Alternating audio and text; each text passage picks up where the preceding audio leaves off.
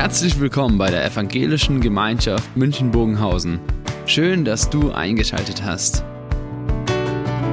Unser tiefes Anliegen ist, dass die folgende Predigt dich in deiner Situation anspricht, dir eine neue Blickrichtung aus der Bibel schenkt und dass du Gott ganz persönlich begegnest.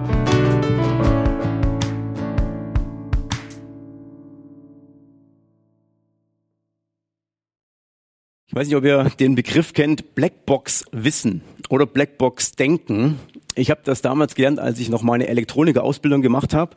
Da hat man Geräte kennengelernt, die man als Blackbox verstanden hat. Das war also sozusagen, ich habe das Gerät kennengelernt, wie es funktioniert, was man damit machen kann, wie man es einsetzen kann, aber ich habe nicht gewusst, was innen drin steckt keine Ahnung gehabt, was innen drin war. Man konnte es erahnen, aber es war hochkomplex oder viel zu komplex, um das auch noch zu lernen. Beziehungsweise wäre es auch viel zu viel gewesen, um all die Geräte kennenzulernen. Also bei manchen komplexen Geräten hat man Blackbox-Wissen sich angeeignet. Man wusste, wie, es, wie man es einsetzt. Und ich habe gedacht, manchmal ist es auch so in bei christlichen Vokabeln oder Sätzen oder Wörtern oder so Begriffen, die wir verwenden. Und wir, wir merken, da ähm, verwenden wir Begriffe, obwohl wir manchmal gar nicht genau wissen, was steckt denn eigentlich mitten, was steckt denn eigentlich dahinter, was ist eigentlich da drin?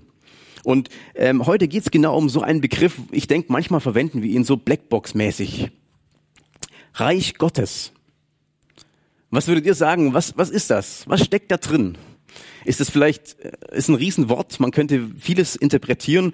Man sagt ja auch manchmal so, so schön, ja, Gott wollte das Reich auf, Reich Gottes auf die Erde bringen oder Jesus hat das Reich Gottes auf die Erde gebracht oder Jesus hat das Reich Gottes verbreitet. Und dann würden wir alle sagen, ja, ja, genau. Stimmt. Weil es stimmt ja auch, aber was meint eigentlich dieses Reich Gottes? Was heißt es doch eigentlich? Und genau dem wollen wir heute mal ein bisschen auf den Grund gehen, weil genau das Jesus als erstes sagt, wenn er auftritt, öffentlich auftritt im Markus Evangelium und sagt hier, das Reich Gottes möchte ich euch verkünden. Da heißt es in Markus 1, Nachdem Johannes gefangen genommen worden war, ging Jesus nach Galiläa und verkündete dort die Botschaft Gottes.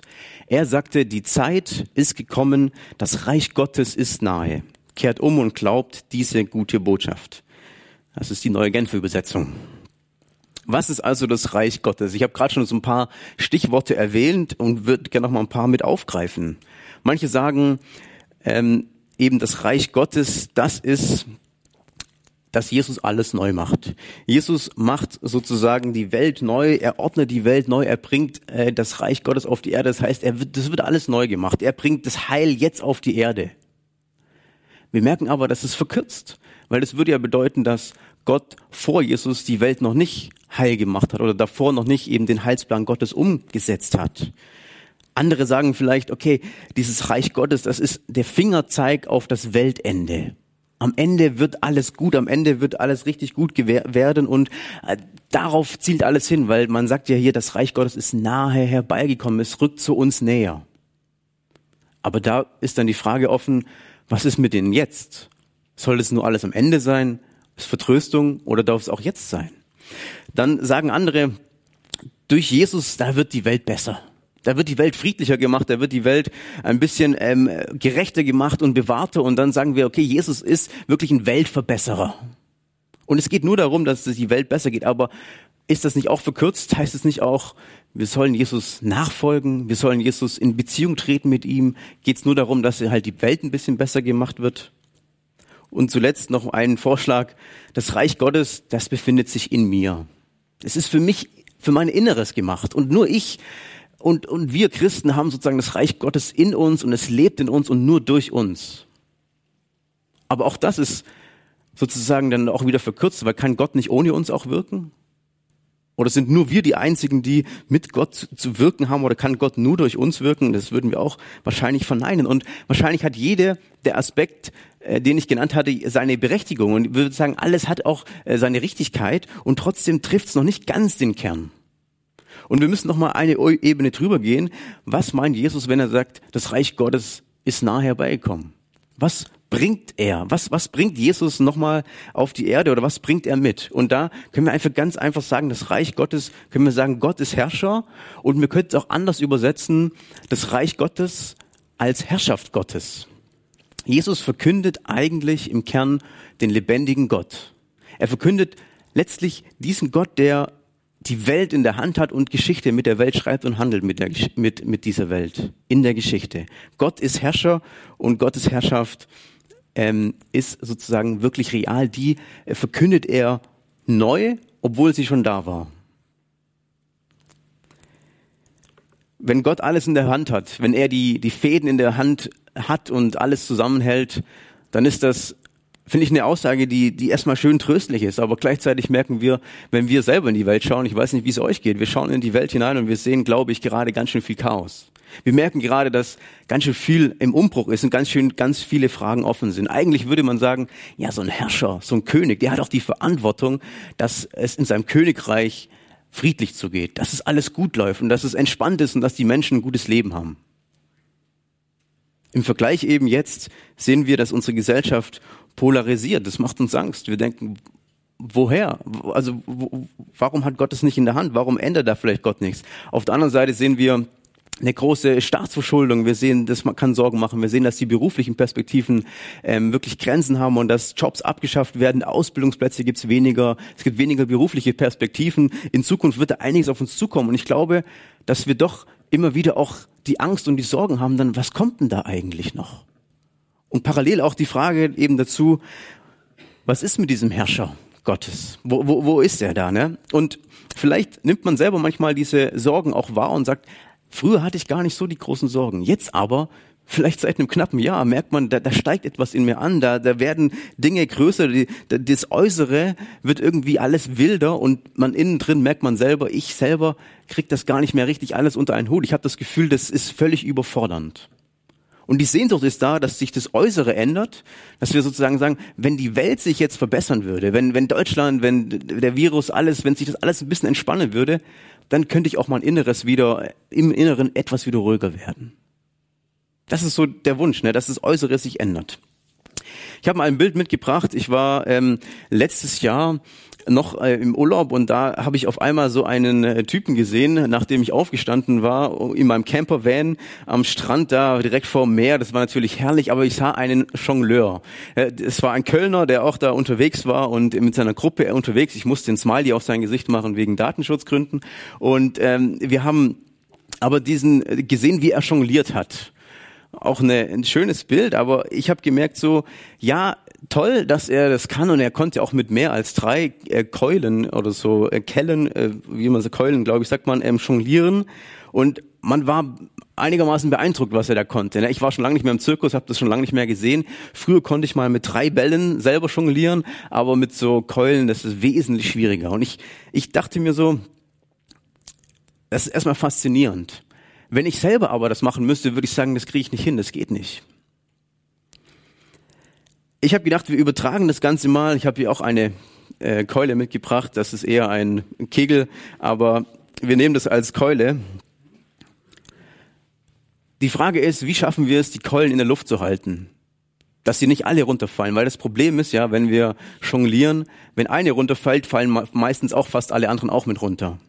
Und das Gefühl kann man vielleicht auch gerade haben, wenn wir sagen, die, die eine Keule, die steht jetzt für die Polarisierung unserer Gesellschaft. Die andere Keule steht für, ähm, für die Schulden. Die andere Keule steht für die berufliche Perspektiven. Die andere Keule steht für die Gesundheit, die wir haben, dieses Gesundheitssystem, alles drum und drum. Und jede Keule hat sozusagen seine eigene Krisen und seine eigenen Herausforderungen. Und jetzt ist die Frage die, der Welt, der Gesellschaft, von uns, von der Regierung, alles in der Luft zu halten, alles zu jonglieren, alles zu sagen, okay, wir kriegen das alles hin, wir müssen alles managen und wir kriegen am Schluss, schaffen wir es doch irgendwie, die Keulen wieder einzufangen. Und das ist doch, was man sich wünscht, dass, dass genau das passiert, dass die Keulen irgendwann wieder eingefangen werden und dass man alles sozusagen jonglieren kann. Und dass auf jeden Fall nichts runterfällt. Wenn ich die Keule nehme, würde ich sagen, ist Überforderung für mich wenn wir als äh, momentan in, in die Welt schauen, sagen wir auch, die Welt ist überfordert damit, die Keulen in der Luft zu halten. Es gibt viel zu viele Ecken und Kanten, wo irgendwas schief geht. Und jetzt ist die Frage, die ich gedacht habe, die Keulen in der Luft zu halten, wenn wir das übertragen auf Gott, schafft Gott es, die Keulen in der Luft zu halten. Schafft Gott es, genau die Dinge, die ich gerade angesprochen habe, all die Kleinigkeiten und die großen Dinge, wirklich in der Luft zu halten. Aus meiner Perspektive ist es unmöglich, dass man das schafft. Aber ich glaube, da ist eben genau das dran, dass wir sagen, hier ist Gott der Herrscher und kann nicht Gott, dieser Herrscher, wirklich die Macht über die Welt haben, der es am Ende doch schafft, die Dinge in der Luft zu halten. So wie im Urlaub unser Kölner Freund, der er wirklich es geschafft hat. Er hat immer wieder ganz schön viele Keulen in der Luft gehalten und hat sie sauber eingefangen am Ende. Und genau das ist mir zum Bild geworden und ich habe gemerkt, ja, das ist doch dieser Gott, der die Dinge trotzdem in der Welt hat. Wenn ich die Keulen in der Luft sehe, völliges Chaos für mich. Aber für denjenigen, der jongliert, der hat die Kontrolle. Und das ist der Herrscher Gottes. Das ist die Herrschaft Gottes. Das ist Gott selber, der die Macht in der Welt hat, der die Dinge zusammenhält. Und das ist eigentlich eine pure Befreiung für uns. In all dem Chaos, was wir sehen, in all dem, wo wir merken, da geht was aus der Hand, merken wir, einer hat es doch in der Hand. Und das heißt dann natürlich, dass wir sagen, ich, ich möchte dem vertrauen. Ich möchte darauf setzen, dass Gott die Dinge wirklich in der Hand hat. Er ist der Herrscher, die Herrschaft Gottes bleibt und die steht. Das befreit von Sorgen, von Ängsten, von der Last, die wir auch immer wieder haben, über die Zukunft, über die Dinge, die, die anstehen. Wenn wir sagen, ich glaube wirklich, Gott ist dieser Herrscher. Und wir schauen jetzt mal noch einen Abschnitt tiefer rein, weil der Text geht weiter. Die Jünger, die werden auch berufen. Direkt danach in äh, dem folgenden Text. Ich habe ihn euch auch mitgebracht und ich muss ihn kurz noch rausholen. Als Jesus am See Genezareth äh, am See Genezareth von Galiläa entlang ging, sah er zwei Fischer auf dem See. Ihre Netze, die auf dem See ihre Netze auswarfen. Simon und sein Bruder Andreas. Jesus sagte zu ihnen, kommt, folgt mir nach, ich will euch zu Menschenfischern machen. Sofort ließen sie ihre Netze liegen und folgten ihm. Er war noch nicht viel weit gegangen, da sah er zwei Männer, die im Boot saßen und ihre Netze in Ordnung brachten. Jakobus, den Sohn des Zebedäus und seinen Bruder Johannes. Jesus forderte sie ebenfalls auf, mit ihm zu kommen. Da ließen sie ihren Vater Zebedeus und den Arbeitern im Boot zurück und schlossen sich Jesus an. Ich finde es immer wieder faszinierend, wie dieser Jesus hingeht, die Jünger ruft und sagt, hier, kommt, folgt mir. Und sie springen sofort auf und sind weg. Sie lassen ihr Leben komplett hinter, hinter sich und stehen auf. Gott greift hier ein. Wir sehen hier ganz praktisch, wie Gott im Menschen, mit den Menschen sein Reich baut. Wir sehen ganz praktisch, wie Gott Einfluss nimmt auf diese Welt durch diese Menschen oder an diesen Menschen. Der Einfluss ist so groß, dass sie instant sofort aufstehen und gehen. Der Einfluss ist so groß, dass sie, dass diese Jünger ihr Denken, Handeln und ihr ganzes Leben verändern, weil Gott sie gerufen hat, weil Jesus sie gerufen hat. Und ähm, das Thema Reich Gottes breitet sich auf diese Welt aus durch durch durch die Jünger, das wollen wir jetzt nochmal ein bisschen tiefer anschauen. Und ich habe das mal mitgebracht, dass wir kennen das Wort, den Begriff Reich Gottes aus den verschiedenen Gleichnissen. Da gibt's verschiedene Begriffe, die wir wahrscheinlich auch alle kennen oder schon gehört haben. Das Senfkorn. Das ist wie das Reich Gottes. So fängt immer dieses Gleichnis an. Da heißt, das Reich Gottes ist wie ein Senfkorn, ein Schatz, eine Saat, ein Sauerteig. Und dann kommt das Gleichnis. Und wenn wir da mal reinschauen, ist eben die Frage, wie wirkt sich das Reich Gottes jetzt auf diese Welt aus? Genau durch die Jünger, auch ganz konkret durch die Jünger, die wir nochmal auch in, in dem Ganzen anschauen. Senfkorn ist nämlich genau der Punkt, es ist klein, unscheinbar und es wird etwas Großes draus wachsen. Jesus beginnt in Galiläa. Ich habe es vorhin vorgestellt, Galiläa, das unbedeutende kleine Örtchen, das Hinterland. Unbedeutend und trotzdem ruft er da die Jünger, die Simon und Andreas, das sind eigentlich die zwei Jünger, die am unteren Rand der, der Mittelschicht hingen weil sie hatten nicht mal ein Boot. Sie standen wahrscheinlich mit ihren Füßen im Wasser und haben die Netze ausgeworfen und haben da gefischt, ohne ein Boot zu haben. Die anderen, Johannes und Andreas, die hatten ein Boot, die hatten auch einen Mitarbeiter, das war ein Kleingewerbe. Aber auch das Kleingewerbe, aus dem Kleingewerbe ruft Jesus eben die Jünger heraus. Aus dieser kleinen, kleinen Gruppe von Menschen kommt dann eben am Schluss aber auch das Große raus. Das sehen wir gleich. Der Schatz ist dann das Nächste. Ein Mann verkauft alles, um dann Schatz zu haben. Er gibt alles auf, um das eine, um die eine Sache zu haben. Und so ist es bei den Jüngern. Das sehen wir. Sie geben alles auf und folgen Jesus nach. Die Saat als Vergleich, das Reich Gottes ist dies wie eine Saat, die aufgeht. In, in manchen Bereichen geht sie auch nicht auf. Die wird viel gestreut und da gibt's manchmal Erfolge und manchmal auch Misserfolge.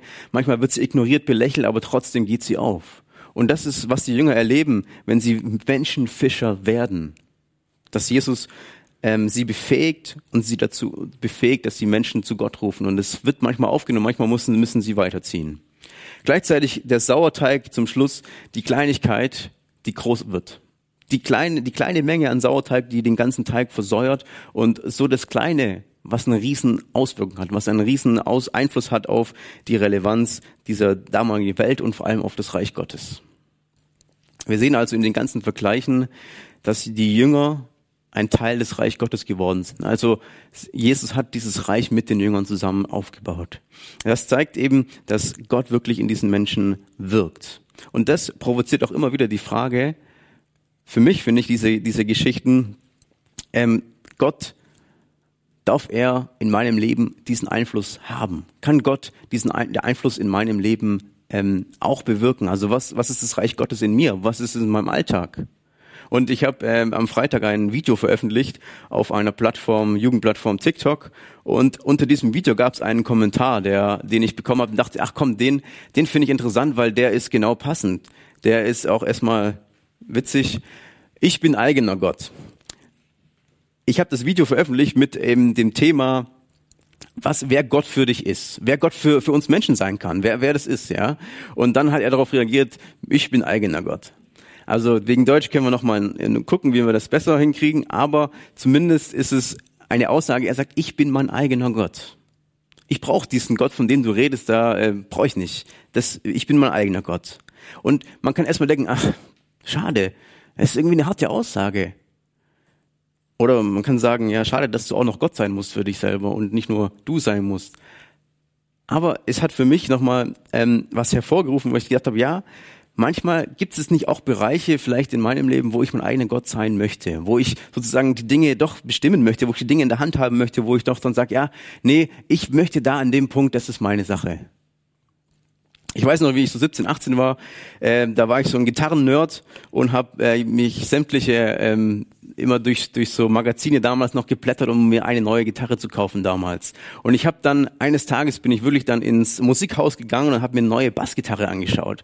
Und äh, ich habe viele angespielt und ich habe eine angespielt. Ähm, das war sozusagen dann die Liebe auf den ersten Blick. Ich habe die gewusst, ich muss die kaufen. Ich wusste aber auch gleichzeitig, die war schweineteuer und teurer, als ich es eigentlich vorhatte zu kaufen, eine Gitarre.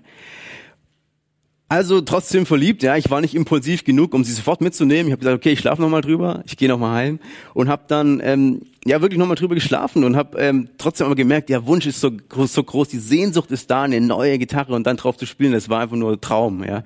Und ich habe sozusagen nochmal reflektiert dann zu Hause und gemerkt, meine Sehnsucht ist so groß nach, diesem, nach dieser Gitarre in dem Moment. Ich wollte die unbedingt haben. Dass ich gemerkt habe, da geht mir irgendwas, da geht auch was aus der, aus der Hand. Da merkt man irgendwie, da übernimmt auf einmal die, der Wunsch sozusagen mich selber und ich, ich muss das Ding jetzt kaufen. Ich habe dann aber reflektiert, lohnt es sich für mich oder habe ich überhaupt jetzt sozusagen, ist es richtig, dass ich damals fürs viel Geld wirklich ein, ein Stück Holz mit Draht zusammenkaufe für, für so viel Geld? Nur damit ich glücklich bin, ja. Und dann habe ich gedacht, würde ich das Gleiche auch für Jesus tun? Würde ich genauso viel Geld auch für Jesus ausgeben? Ja, das ist groß gedacht, aber ich dachte, ja, das ist eine relevante Frage. Würde ich auch so viel hergeben für, für meinen Jesus? Und ehrlich gesagt, ich wusste es nicht.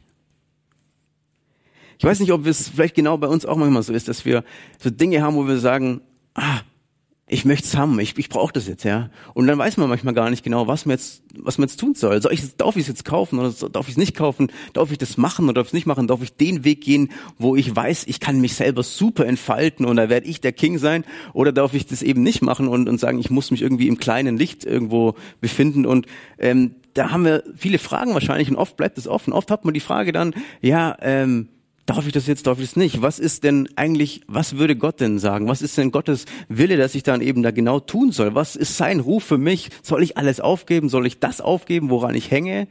Oder äh, darf ich es trotzdem machen? Weil wir wissen, das ist auch nicht immer so, dass wir, wir sind nicht gerufen, wie die Jünger, alles aufzugeben und neues Leben zu führen. Das ist nicht jeder. Und ich glaube, da gibt's so die zwei Seiten.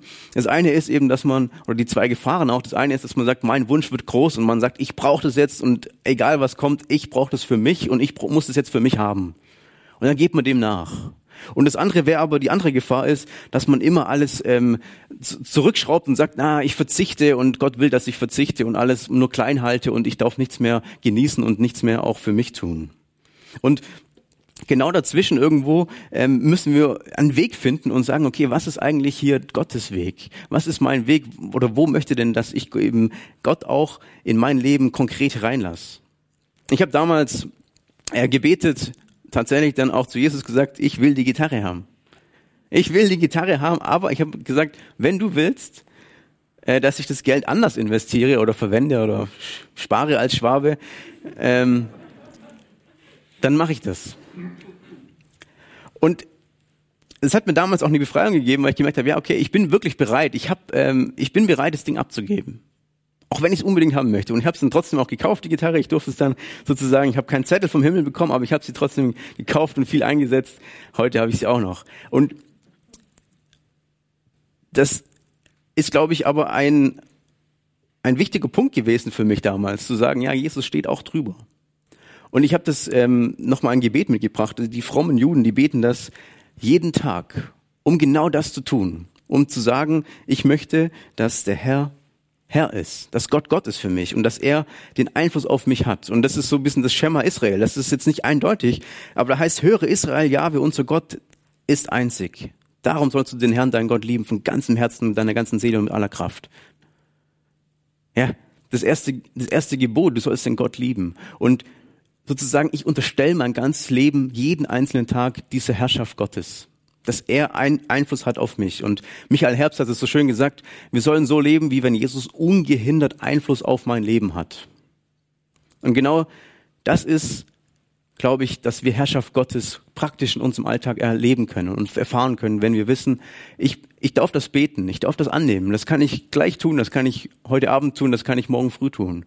Herr, du sollst der Herrscher sein über mich und du darfst Einfluss nehmen auf mich und das, was, was, was du in mir bewirkst, das will ich umsetzen.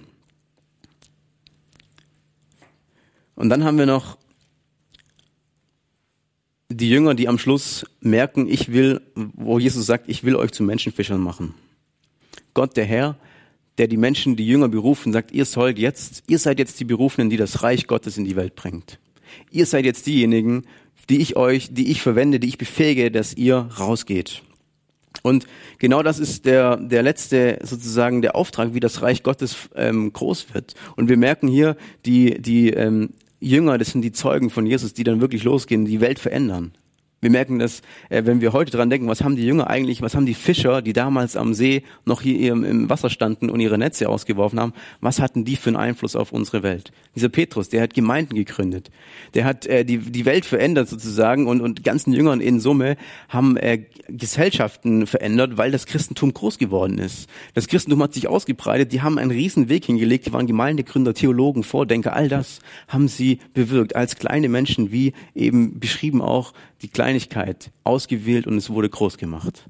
Es ist ein Riesenvorbild, ne, wo wir denken, okay, was ist jetzt meine Rolle in dem Ganzen? Was ist meine Rolle im Reich Gottes? Ich bin kein Jünger, ich habe nicht die Berufung, die äh, ein Christentum groß zu machen wie die damals. Das ist nicht die Frage, aber woher nehme ich vielleicht manchmal den Mut, die Kraft, die Wege, die Dinge, einfach auch das Reich Gottes weiterzubringen? Ich hatte eben auch äh, diese Keule mitgebracht, um auch nochmal jetzt am Schluss zu zeigen, für uns ist manchmal vielleicht das Reich Gottes zu verbreiten auch sowas wie Jonglieren. Es sind viele Dinge da, die man eigentlich machen könnte. Wir sehen überall Probleme im Reich Gottes oder in unserem, in unserem Umfeld. Ja, Gemeinden spalten sich, wenn wir unsere Gesellschaft gucken, in den christlichen Kreisen, da gibt's Skandale, da gibt's allen Mögliches und man könnte sagen, wir müssten auch alles oben halten. Ich muss auf der Arbeit, muss ich doch ähm, meinen Leuten von Jesus erzählen, ich muss äh, den äh, Link verschicken für die nächsten Gottesdienste hier und so weiter und all die Dinge, da müssen wir auch ganz schön viel machen. Man könnte unglaublich viel machen wollen und, und, und müssen, dass, dass wir sozusagen auch wirklich wie die Jünger richtig Einfluss haben, ja. Und gleichzeitig merken wir aber auch, es ist auch eine Herausforderung, die Dinge trotzdem in der Luft zu halten und zu merken, ja, es ist ähm, auch manchmal eine Überforderung, dass wir jetzt das machen müssen, dass, dass ich jetzt hier ein großer Jünger werden muss, evangelisieren und all das. Die Herrschaft Gottes, die ist aber genau da, um eben zu sagen, ich bin trotzdem auch dieser Herr über deinem Leben, über das, wie das Reich Gottes sich ausbreitet. Also wie Gott das Reich Gottes ausbreitet, ist immer noch seine Sache. Wie das Reich Gottes, wie wir die Dinge jonglieren, das ist immer noch seine Sache. Er ist der Sender und der derjenige, der in Kontrolle ist, der die Dinge in der, in, in der Hand hat und sagt, ich kümmere mich darum, dass das Reich Gottes ausgestrahlt wird. Und ich habe da zwei Bilder mitgebracht. Das eine ist eben genau das. Gott hat die Jünger benutzt in uns, das Reich Gottes, oder er hat die Jünger benutzt, um in die Welt zu bringen, aber gleichzeitig ist es auch in uns, das Reich Gottes. Das ist das eine. Das andere ist aber auch das, dass Gott, dass Gottes Herrschaft sich auf diese Welt auswirkt, ganz konkret, auch sozusagen ohne uns und dass es nicht immer nur an uns liegt, dass wir hier das Reich Gottes aufbauen, sondern dass es er ganz viele Dinge vorbereiten muss, berei ähm, vorbereiten muss und bereiten muss, dass das Reich Gottes sich ausbreitet. Und ich glaube, da dürfen wir auch eine große Gelassenheit haben, zu sagen, dieses Reich Gottes, das wird sich ausbreiten. Auch wenn wir in einer Säkularisierung leben, auch wenn wir in einer Entkirchlichung leben, wie man so oft sagt, all das ähm, kann auch wiederum Angst auslösen und denken, wo geht die Gesellschaft hin? Aber das Reich Gottes hört nicht auf. Gottes Herrschaft die übersteht alles. Die steht auch über allem. Die Macht Gottes steht über allem. Deswegen wollen wir dranbleiben und wissen, Gottes Herrschaft hört nicht auf und wir dürfen uns anlehnen. Wir dürfen selber sagen, ich möchte, äh, dass du mein Herr bist und den Einfluss hast in mein Leben und gleichzeitig möchte ich darauf vertrauen, dass du diese Welt gestaltest, weil du Herr bist. Und ich möchte dich einladen, beim nächsten Musikstück vielleicht genau das nochmal zu machen, nochmal zu sagen, Jesus sei du mein Herr. Und ich möchte dir vertrauen, dass du die Welt wirklich in der Hand hast. Dass du wirklich die Dinge in der Hand hast. Und die Dinge auch abzugeben, was eben gerade noch bei mir aufliegt. Lass uns das Musikstück hören, danach bete ich dann mit uns.